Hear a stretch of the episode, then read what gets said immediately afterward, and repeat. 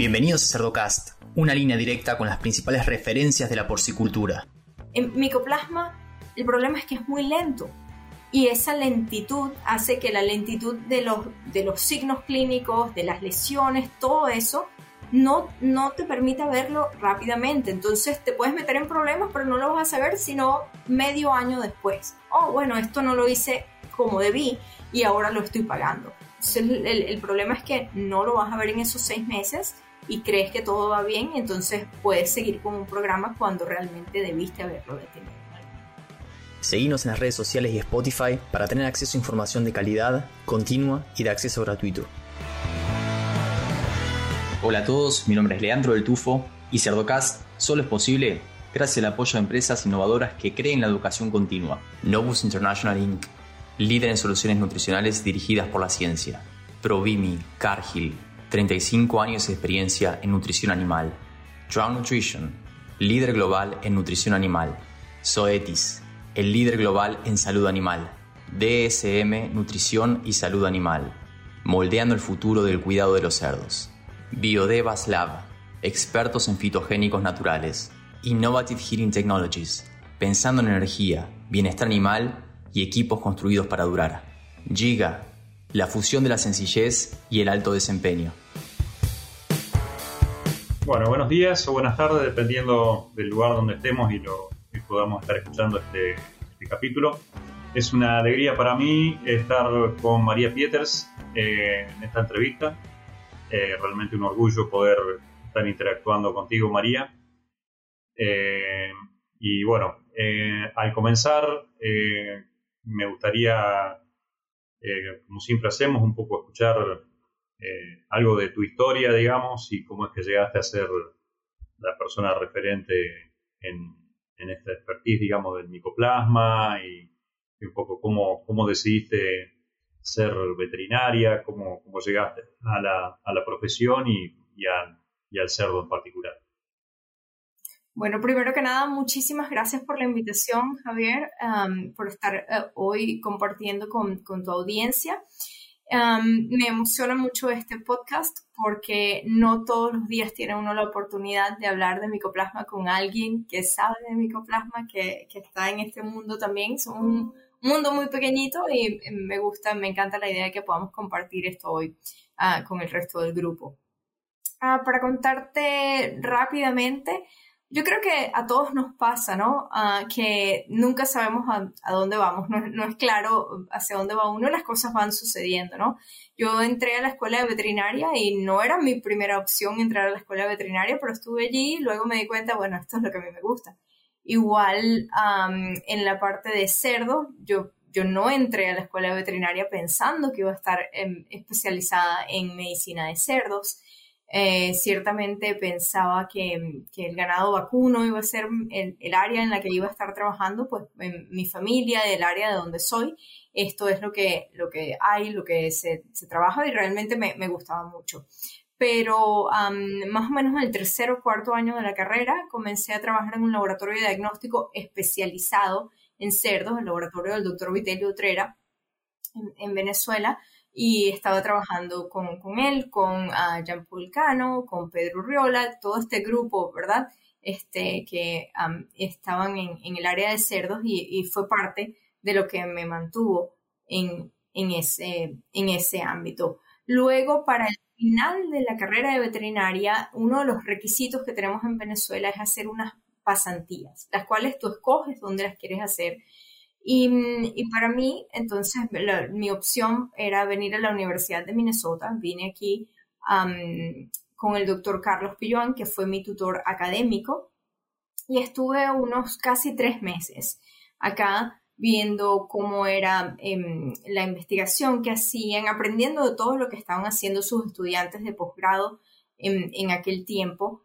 Y realmente en ese, en ese momento fue cuando el, doctor Pillán me ofreció venir luego al, doctorado que hice justo después de haberme graduado. Entonces, bueno, fue una excelente oportunidad que tuve y, no la dejé pasar. Entonces, em, por eso hace casi casi 20 años que, que, vine aquí por los estudios de doctorado. y mm, he estado en otros lugares, estuve en la Universidad de Illinois por un tiempo haciendo un postdoctorado y luego ya vine a la Universidad de Minnesota hace ya ah, unos 10, un poco más de 10 años, que estoy de nuevo en la Universidad de Minnesota haciendo investigación y bueno, la suerte de estar en un grupo que, que está haciendo, que es muy activo en investigación en diferentes áreas, pero que el área del micoplasma es, es una prioridad. Qué bueno, que, tienen buena oportunidad, ¿no? La de tener un tutor, digamos, que, por ahí te de esa calidad, digamos, y esa proyección y cómo te, cómo te marca, ¿no? Ese momento inicial clave, digamos, también que es el momento de cuando te estás graduando y estás optando también por, por caminos, digamos, para, la excelencia. En tu caso, hacia la excelencia. Bueno, y, en particular, María, en respecto de micoplasmas, eh, ¿cómo, ¿cómo, fuiste, digamos, eh, de dónde comenzaste, como quien dice, con las investigaciones y un poco el trayecto hacia dónde va, cómo, cómo lo ves en ese sentido, digamos? Mira, te cuento rápidamente una historia también aquí, Javier. Cuando yo comencé el doctorado, recuerdo que, que me preguntaron, bueno, ¿qué vas a hacer tú de estudios de, de doctorado? Alguien me preguntó, um, un, un, compañero, y y en aquel tiempo yo respondí cualquier cosa menos micoplasma, ¿sabes? Yo no quería realmente trabajar en esto. Es un patógeno muy difícil de crecer, uh, no hay, ¿sabes?, reactivos y, buenos este, um, suplementos que puedas utilizar para hacer investigación de micoplasma. Todo pareciera que es muy... Uh, Em, difícil de obtener, em, inclusive el financiamiento para hacer investigaciones no es tan fácil tampoco, entonces siempre ha sido un poco cuesta arriba hacer cosas en micoplasma y por eso pues yo no quería trabajar, trabajar en esto, pero por esa misma razón, ¿sabes? Comenzar a trabajar en estas áreas y darte cuenta que sí, es retador, pero no hay tanta gente trabajando en esto y se necesita mucha información yo creo que eso es parte de lo que, de lo que te llama, de lo que te atrae y que te mantiene haciendo estas cosas. Entonces, desde la investigación de, de, los estudios de doctorado, ¿verdad? Luego en la Universidad de Illinois, cuando estuve haciendo el, el postdoctorado, tuve la oportunidad de seguir trabajando en micoplasma desde otra perspectiva. Era un punto de vista diferente era más como un modelo biomédico probablemente para entender un poco más sobre la inmunidad del cerdo, pero estaba trabajando en la misma área. Entonces eso me mantuvo siempre cerca de esto y ya una vez que vine a la Universidad de Minnesota nuevamente, entonces ya había la necesidad de seguir haciendo investigaciones micoplasma. Había un gran problema en el momento que era eh, que el control de, este agente no se estaba logrando de la misma forma que se hacía eh, mucho tiempo antes, ¿sabes? Entonces tenías a los veterinarios de campo preguntándose qué es lo que está cambiando, por qué si yo estoy aplicando las mismas estrategias, los mismos programas de control que antes eran exitosos, ¿por qué ahora estoy teniendo muchos más, más eh, problemas de, micoplasma? Entonces, algo que comenzamos a ver que era bien común era que teníamos granjas que eran positivas, ¿verdad? Granjas endémicamente infectadas, pero que estaban recibiendo entonces hembras de reemplazo que eran negativas, lo cual es ideal. Tienes hembras de reemplazo que no son uh, positivas a micoplasma, entonces por esto tú puedes hacer puedes hacer programas de erradicación, puedes hacer un control de tipo diferente, pero lo que estaba sucediendo era que tenías unas hembras negativas, limpiecitas, que venían a una granja endémicamente infectada, este, positiva, y ese choque entre las dos poblaciones de animales era lo que estaba ocasionando la exacerbación de los problemas que, que habían y la falta de control.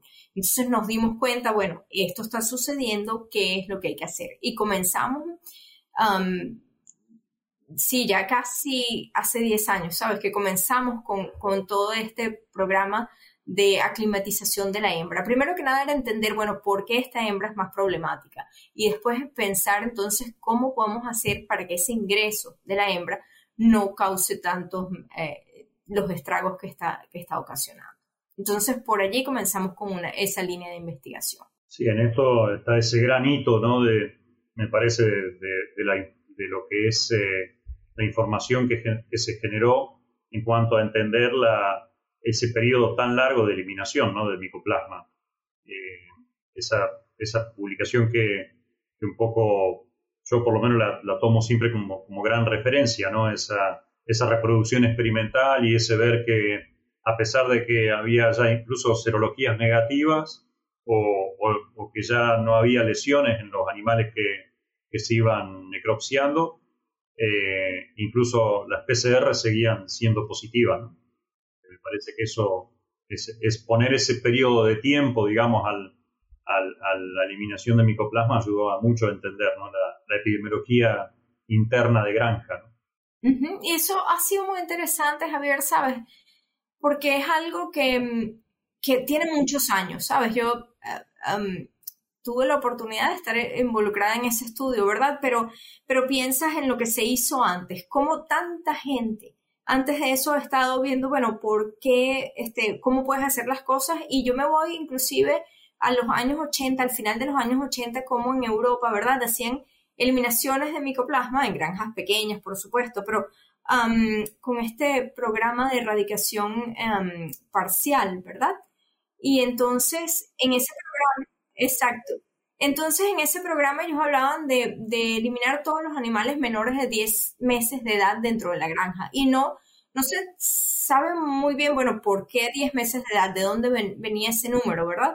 pero luego estaba esa información, estaban varios intentos que se habían hecho, que tú los ves en la literatura, intentos que se habían hecho de saber cuál era el, periodo de persistencia de micoplasma, pero siempre hasta el último momento en que se evaluaba se veía que seguía estando allí, ¿no? No había un final. Y en este estudio tuvimos la suerte que pudimos ver que había ese final. Ahora, más recientemente, hemos hecho un estudio con, con gente en el campo del, grupo de Pipestone, la doctora um, em, uh, Emily McDowell, y ella lo presentó en, el IPVS eh, en, Brasil este año, ¿verdad?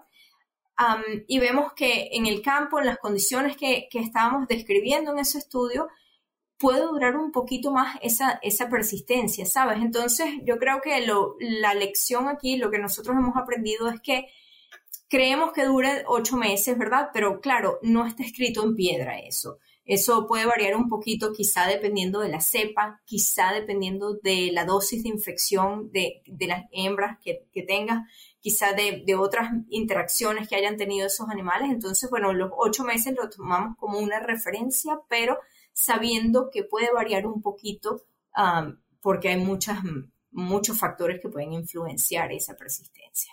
Te voy a hacer una pregunta que, que, ya te la hice y no sé si te acordás cuando, cuando tuve, tuve la oportunidad de estar con ustedes en Minnesota. El, ¿Qué pasa con, con las vacunas, con, la, con, los inmunógenos, digamos, en todo esto? ¿Y qué pasa con los tratamientos antibióticos, digamos? Eh, ¿Hay algo en cuanto a, poder acortar ese periodo de tiempo, digamos, con, con, por ahí con un antibiótico específico? No importa el valor de ese antibiótico, ¿no? Pensando en que estamos trabajando en algo clave que tal vez y que es un porcentaje de animales relativamente pequeño en que estamos hablando, si lo llevamos a los términos de los costos globales de, una producción, digamos. Yo creo que lo, que dijiste, Javier, sabes, es clave, ¿no?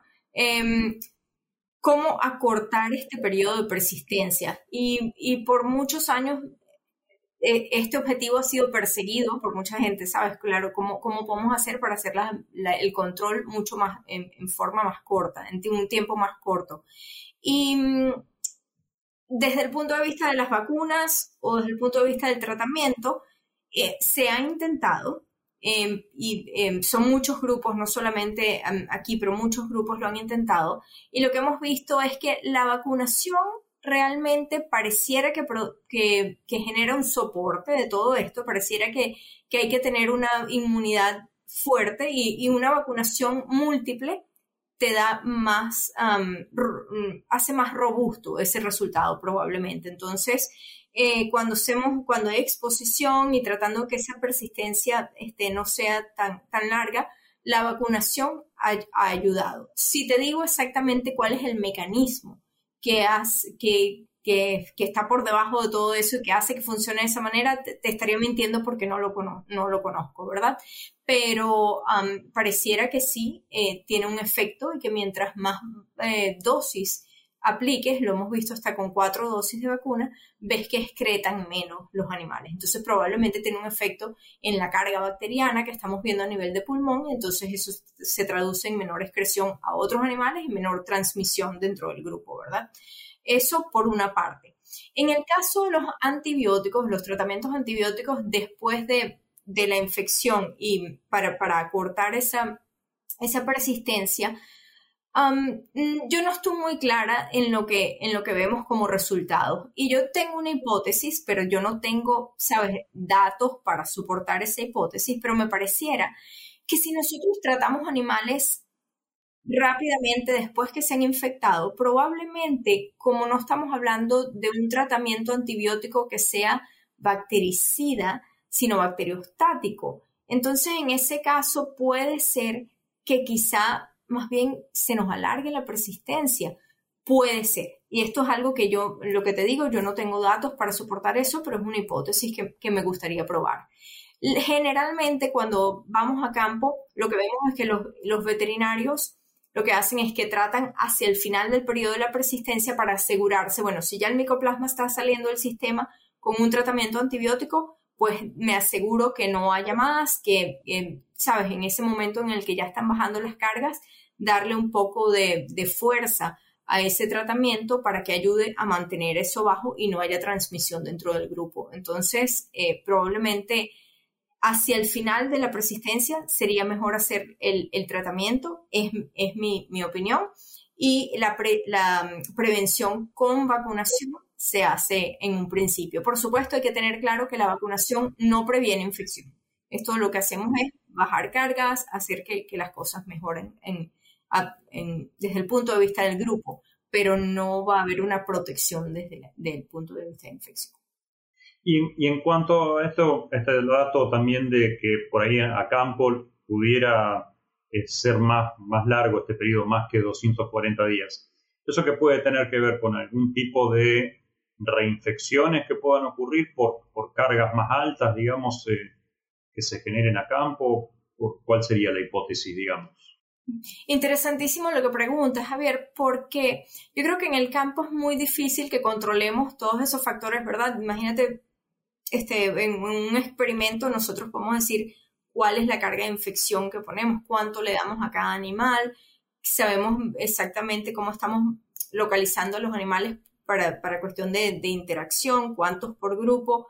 En, en el campo yo creo que todos esos factores que no controlamos nos pueden afectar. Entonces, bueno, ¿cuánto, cuánto tose un animal? ¿Cuánto excreta un animal cuando, cuando está en el pico de, excreción de, micoplasma, verdad? Y cuánto eso se traduce en, en la exposición de otros animales. Yo no sé si esa carga va a ser mucho más elevada o más baja de lo que vemos a nivel experimental y probablemente esa carga tiene que ver con el periodo de persistencia.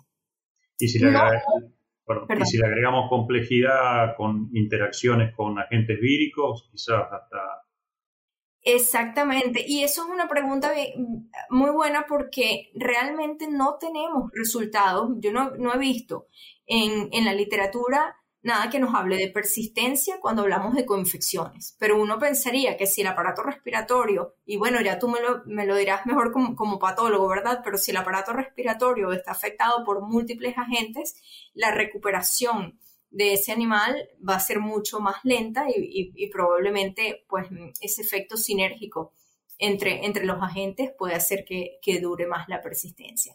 Aunque alguien pudiese argumentar también que si hay una confección, haya una circulación más rápida de los patógenos y probablemente una persistencia más corta. Se pudiese jugar de las dos maneras, ¿verdad? Pero no hay información en la literatura que nos indique algún resultado o el otro. Entonces eso, si, si alguien pudiese probarlo, estaría súper bien, ¿sabes? Porque es algo que, que se ve todo el tiempo en el campo. Entonces, bueno, eso de las confecciones, los factores que no controlamos, el hecho de que pueda haber más de una cepa también, eh, circulando dentro de la granja. Y si esas cepas tienen diferente persistencia, probablemente entonces eso es algo que va a afectar también. Hay, hay tantas cosas que pudiesen afectar el proceso, influir en ese proceso, que es difícil predecir cómo, cómo sería. em, yo creo que estaría súper bien si tuviésemos modelos, ¿sabes? Que nos ayudasen a predecir eso, la persistencia, dependiendo de todos estos factores y que pudiésemos ponerlo, este, alimentar el modelo y saber qué es lo que vamos a obtener para poder hacer eliminaciones de micoplasma sería ideal. Biodevas diseña y produce aditivos únicos para el alimento balanceado que tienen modos de acción endógenos, adaptogénicos y epigenéticos provenientes exclusivamente de plantas que son extraídas en nuestro laboratorio y están respaldadas por la ciencia. Ayudamos a los actores de la nutrición y salud animal a producir de manera sostenible y rentable, mientras nos mantenemos al día con la reducción de antibióticos y sus desafíos zootécnicos y ambientales. Para saber más, contáctanos en biodevas.com. DSM puede ayudarlo a preparar, proteger y apoyar la resiliencia de sus lechones, brindando experiencia local en cerdos y soluciones completas y personalizadas para ayudarlo a lograr su visión. DSM Nutrición y Salud Animal, moldeando el futuro del cuidado de los cerdos.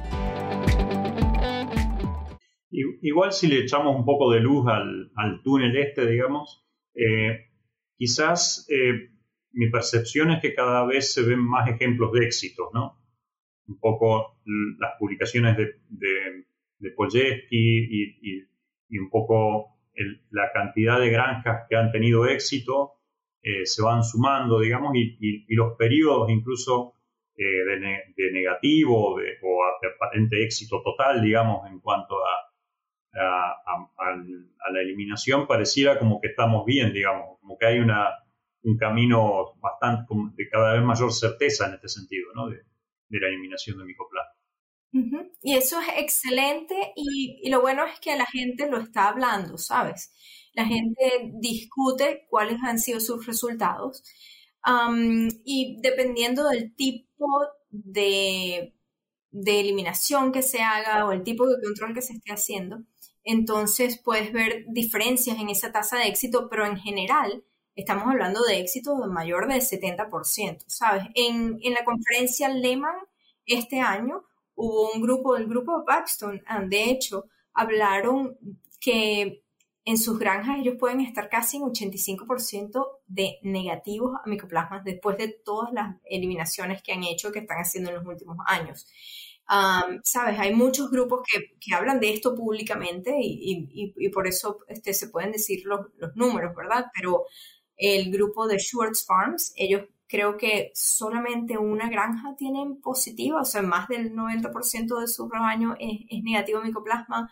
El grupo Holden, sabes, hay muchísimos grupos grandes aquí en Estados Unidos y si te pones a ver inclusive este Smithfield, ellos están haciendo ahora eliminaciones y todos hablan de tasas de éxito bastante altas. Por supuesto, esta, estas ejemplos de, erradicación comenzaron desde hace muchos años ya aquí en Estados Unidos y el doctor Paul Yeski ha sido uno de, los líderes, por, no decir, sabes, el, practicante líder haciendo estos programas de erradicación y hay publicaciones de él que comparan diferentes tipos de, eliminaciones y cuánta probabilidad de éxito puedes tener en un programa o en otro. Y hablamos de años después de haber hecho las eliminaciones. Entonces, cuando, cuando esto se hace bien hecho, pues funciona muy bien. En algunos casos hay ciertas granjas en las que tú ves que no, no termina de funcionar, pero la baja de la prevalencia a nivel de granja paga el esfuerzo en, sabes, de tiempo, dinero que, que se pone para los programas de erradicación y la gente lo sigue intentando. Entonces, yo creo que la historia está, está bonita y la gente lo está compartiendo, lo cual es mucho más interesante y, se corre la voz. Y en esto, María, si vos tenés que decir, bueno, mira, eh, las tasas de éxito han aumentado eh, por tal y cual razón, digamos. ¿Vos qué, qué, ítems, digamos, tomarías como claves, digamos, en este sentido? Además de lo que ya veníamos hablando, ¿no? De, la cuestión esto de ver los 240 días, la reposición, bueno. Yo creo que que con esto voy de nuevo a la parte de comunicación, Javier, porque la gente lo habla abiertamente y dice, creo que en este caso el problema que tuve es que no testé a las hembras cuando estaban entrando, ¿sabes? Por decir alguna cosa. Entonces, bueno, con eso la gente aprende y adecua sus programas y ven, bueno, ahora entonces voy a hacer este tipo de muestreo porque tengo que asegurarme que esto está sucediendo. Entonces, con eso hemos aprendido. Y dentro de los sistemas de producción, la gente toma un, una falla de erradicación y, ¿sabes? Hacen como una disección del caso, de ver, bueno, cuál cuál pudo haber sido el fallo en este caso. Y entonces de allí eso lo aplican para el nuevo, para el nuevo programa. Creo que mm, algo que nos faltaría, que, yo creo que, que sería muy, muy bueno investigar, es entender mejor si hay resistencias antibióticas o no. ¿verdad? Entonces, hasta ahora nosotros hemos estado haciendo resistencia antibiótica, digo nosotros, la comunidad en, en general, eh, haciendo antibiogramas para micoplasma, ¿verdad? Que son difíciles porque hay que aislar el patógeno y luego hacer el antibiograma. Eso, eso no se hace generalmente para, para este agente porque es muy, muy difícil de crecer.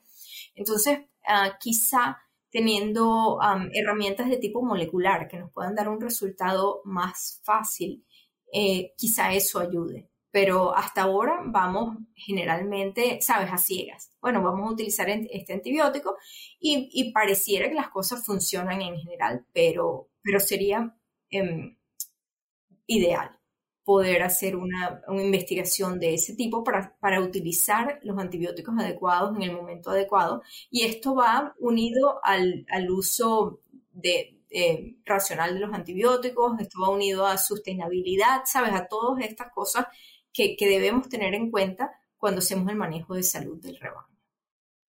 Excelente.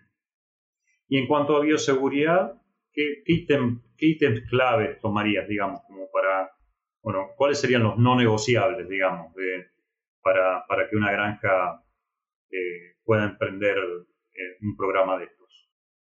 Excelente pregunta, Javier. Y, si te digo que yo, yo creería que bioseguridad es uno de esos puntos en los que deberíamos trabajar más. Cuando hablamos de bioseguridad de micoplasma, lo que hacemos es que tomamos información que se ha generado para otros agentes y pum, la aplicamos aquí porque, pues porque no hay otra información y porque tendemos a generalizar. Y pensamos, bueno, si funciona para este agente, funcionará para micoplasma. Entonces, por esa parte, yo creo que debería haber más investigación que sea específica para este agente porque, porque no todos son iguales. Y si tú vas a investigaciones y a publicaciones que son viejas, que no es, no es nada de, de, los años recientes, te muestran que micoplasma, aunque nosotros pensamos que es muy difícil, es difícil de crecer y todo esto, puede sobrevivir bastante tiempo en el ambiente.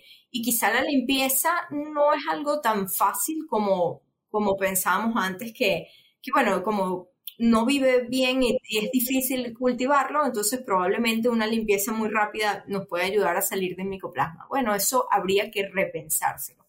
Pero, pero hasta ahora eh, lo, que, lo que tenemos es una falta de información y, es necesario que la generemos específico para esta gente para poder hacer un buen control a, nivel de campo.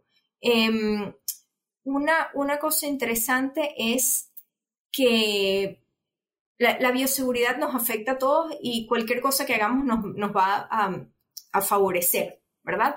A cualquier programa. Pero si habláramos, como, como me preguntaste, cuáles son los no negociables, yo creo que el diagnóstico y asegurarte que los animales que están ingresando a la granja son negativos es una prioridad. Muchas veces no lo hacemos, ¿sabes? Y entonces, como vemos que los animales no están tosiendo, probablemente no vemos lesiones en el momento, pensamos esto está bien. Bueno, en, en micoplasma el problema es que es muy lento y esa lentitud hace que la lentitud de los, de los signos clínicos, de las lesiones, todo eso, no, no te permite verlo rápidamente. Entonces te puedes meter en problemas, pero no lo vas a saber sino medio año después. Oh, bueno, esto no lo hice como debí y ahora lo estoy pagando. Entonces el, problema es que no lo vas a ver en esos seis meses y crees que todo va bien, entonces puedes seguir con un programa cuando realmente debiste haberlo detenido en algún momento. Eh, sí, coincido totalmente. si uno no, no, está tranquilo con una correcta control de cuarentena y, y manejos de para asegurar un negativo, realmente se, vas a estar perdiendo mucho capital, mucho tiempo y dinero, ¿no? En el sentido, porque cada vez que se fracasa en este sentido también es, es dinero. Y contame un poco en lo referente a las investigaciones, en, en, en qué estás, digamos, actualmente y, y, un poco cómo, algo ya, ya fuiste diciendo, ¿no? Pero cómo ves el futuro, digamos, de las líneas de investigación, digamos. Mira, nosotros trabajamos y tenemos un centro aquí en la Universidad de Minnesota que se llama el Centro de Erradicación de Enfermedades Porcinas, ¿verdad? Y es una sociedad prácticamente entre eh, eh, profesores, investigadores en la facultad con miembros de diferentes compañías. Y estos son compañías de producción, compañías farmacéuticas, compañías de de filtración, compañías de bioseguridad, ¿sabes? Diferentes tipos de actores dentro de la industria porcina. Y ahorita estamos enfocados en erradicación, porque sabemos que se puede lograr, porque hay muchos grupos que están diciendo, bueno, en el 2025 yo voy a ser libre de micoplasma, un objetivo que es que la gente se ha trazado. Y porque quizá con cierta información que, que generemos, eh, podemos hacer bastante diferencia. Entonces, estamos enfocados en erradicación, ¿cómo lo hacemos? Lo hacemos entendiendo más acerca del diagnóstico, entendiendo más acerca de la epidemiología, ¿verdad? Y entendiendo más acerca del control en general. En el área de, en el área de diagnóstico hemos estado trabajando generando protocolos que son específicos, Javier, para hembras que son, por ejemplo, a la entrada de, a la granja. Por ejemplo, si tú estás trayendo hembras de reemplazo a una granja que es negativa, tú no quieres poner en peligro ese rebaño trayendo unas hembras que pudiesen estar positivas que no lo sabes si en el transporte o en, en el, cuando esas hembras estuvieron creciendo salen del núcleo, ¿verdad? Y crecen en otras instalaciones para luego venir a la granja. Esas hembritas deberías muestrearlas de una manera específica para asegurarte que son micoplasma negativo. Eh, algo que, juega a tu, favor, en ese momento es esperar más tiempo. Tú puedes muestrearlas a todas, probablemente, pero si es muy pronto después de una exposición, no lo vas a ver rápidamente. Entonces, mientras más tiempo esperes, que yo sé que es costoso, ah, pero mientras más tiempo esperes, más probabilidades hay que se desarrollen entonces los signos o que se eh, generen anticuerpos y los puedas detectar que puedas pescar un PCR, pero entonces en ese caso tener un buen protocolo diagnóstico de las hembras que están entrando. Si estás haciendo un programa de erradicación dentro de tu granja y expusiste a las hembras, entonces tener un buen protocolo de diagnóstico que te permite saber que hay una buena exposición en ese grupo de hembras. Entonces uno de nuestros estudiantes, doctora Amanda Sponheim, ella está trabajando en, saber cuál es ese grupo, cómo, es el, cómo debe ser el muestreo en esos grupos para saber que al menos 85% de ellos están positivos, porque eso es lo que quieres al principio. Entonces, ella está trabajando en eso, pero también ella publicó el año pasado un artículo en el que tiene protocolos de muestreo para cuando estás al final de la erradicación, para asegurarte que la erradicación fue exitosa y no decir, bueno, se acabó el periodo de persistencia, se acabó el cerrado de granja y voy a ciegas y ya se acabó el programa de erradicación. Entonces, muestrear antes, al principio y al final es, es, bastante importante. Algunas partes de esto ya lo hemos hecho, en otras estamos trabajando. Y tratar de hacer esto con modelos que tú puedas utilizar para que adecúes este muestreo al tamaño de tu grupo y puedas saber con las pruebas que tú tienes, con la especificidad y la sensibilidad específica de tus pruebas, entonces saber qué es lo que puedes esperar. Eso por una parte. Por otra parte, hay otro estudiante, el doctor Albert Canturri, que está trabajando en, en, algo que es un poquito diferente, que es la viabilidad de micoplasma. Y esto también lo presentamos en el IPOBS este año, pero lo que tenemos ahora es una prueba de PCR, Javier, con la que podemos decir si estamos hablando de detección de micoplasma viable que podría ser infeccioso o micoplasma que sea solamente material genético, sabes, de micoplasma muerto porque algo que nos ha sucedido y tuvimos varios años, por decirte al menos dos o tres años en los que estábamos bastante confundidos, porque estábamos detectando micoplasma en todas partes prácticamente, ¿no?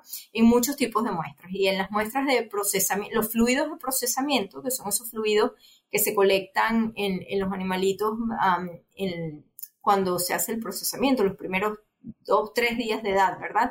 Que es después de la castración y del corte de cola, y allí en esos fluidos estábamos detectando micoplasma, micoplasma que generalmente está en el aparato respiratorio, ¿por qué lo detectábamos allí? Comenzamos a investigar diferentes granjas y veíamos que esto seguía sucediendo y pareciera que lo que estábamos detectando era micoplasma que venía ambiental, ¿sabes? De contaminación y que podía venir inclusive de producto vacunal, em, Javier. Entonces esto es interesante porque es micoplasma muerto. ¿Ok? No es micoplasma que sea infeccioso, pero a la hora que tú haces un muestreo, a la hora que lo, que lo testeas por PCR y te da positivo, las alarmas se, encienden, ¿verdad? Y no sabes qué es lo que está pasando. Pero en realidad, este, pareciera que no es viable. Entonces, diferenciar ese tipo de material em, ha sido clave.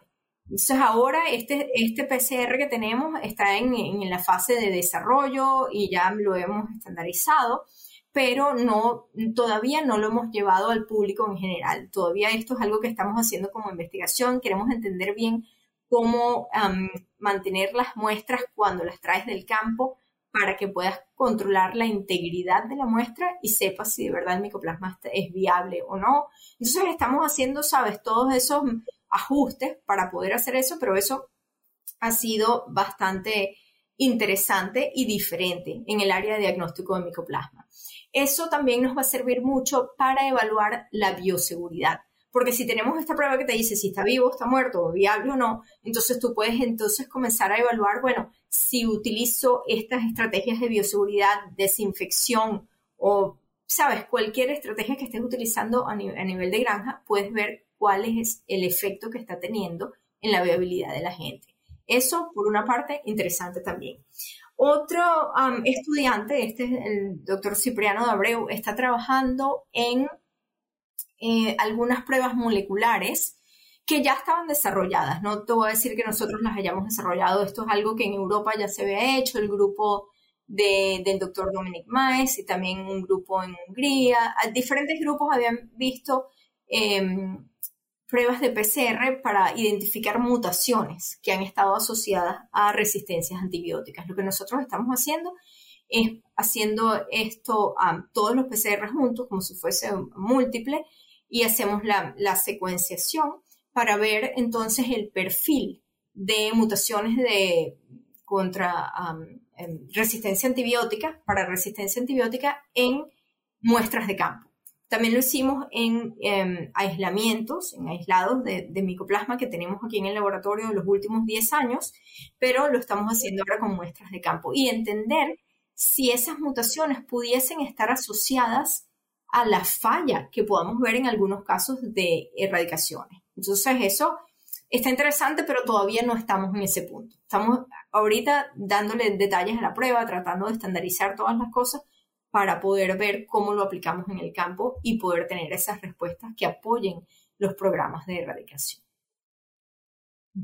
Quizá, perdón, quizá hay, hay otras cosas que estamos haciendo, pero um, no están tan enfocadas en este aspecto o que sean específicas para los programas de erradicación. Por ejemplo, eh, estamos tratando de establecer un banco de secuencias de micoplasma. Hay muy poquitas secuencias. Eh, que la gente envía al laboratorio de diagnóstico, ¿sabes? Pero lo que queremos es saber cuál es la secuencia que tienes antes de un programa de erradicación, si haces el programa y eres exitoso, pero dos o tres años después tienes una reinfección, ¿se trata de una reinfección o se trata de una falla de la erradicación original?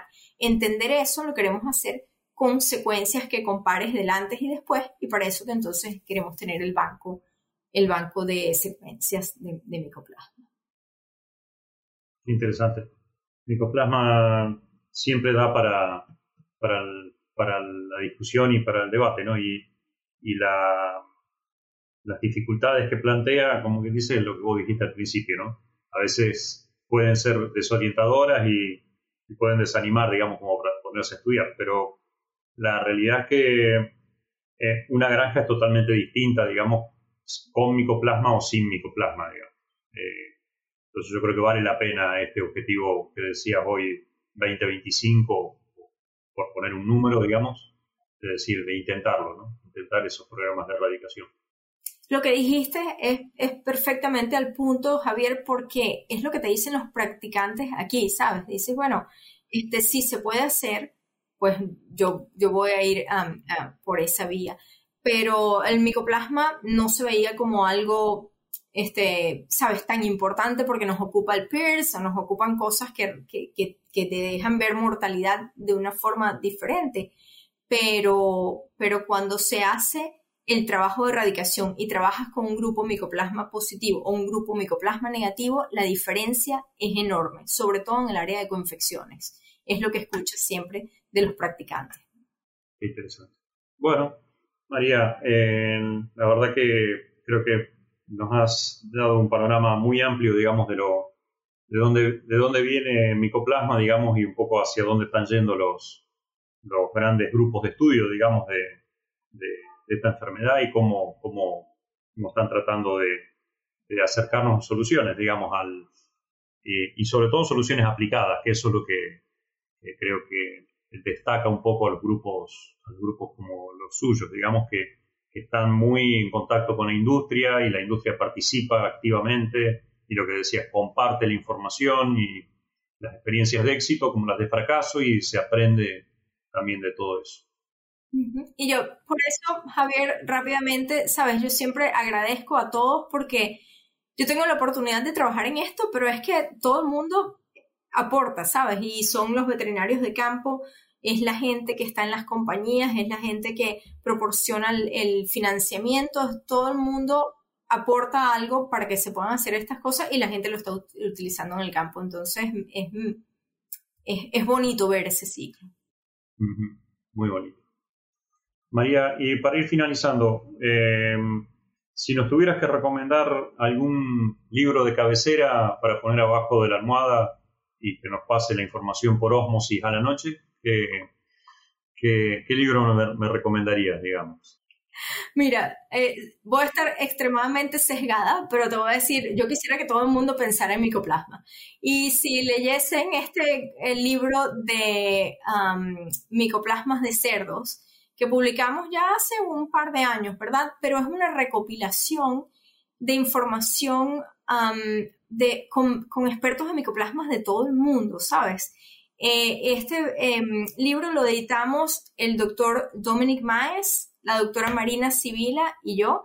Em, ellos están en Bélgica, en España y, en Minnesota, ¿verdad? Eh, nosotros tres.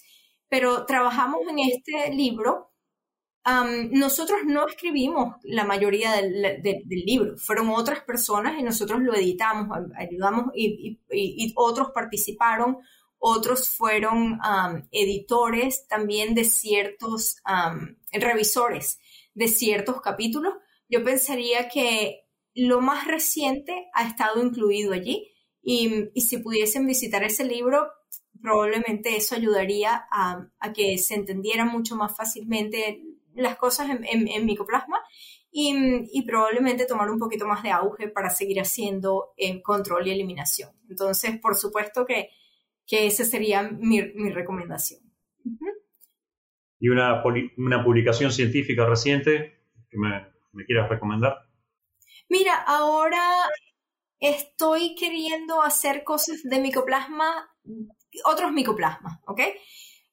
Entonces, estoy leyendo más que todo cosas de micoplasma eosinovie porque me parece que así como estábamos en micoplasma ionemonia hace 20 años probablemente, estamos en eosinovia hoy día. Entonces, ponernos al día con micoplasma eosinovie em, es necesario para poder entonces darle seguimiento a eso y ver qué podemos hacer para hacer diferencia, porque eso también impulsa el uso de antibióticos y hay una cuestión de bienestar animal que, es muy importante allí. Entonces, si, si la gente pudiese darle una ojeada a Mycoplasma yosinovie y comenzar a refrescar esos, esos conocimientos, estaría muy bien.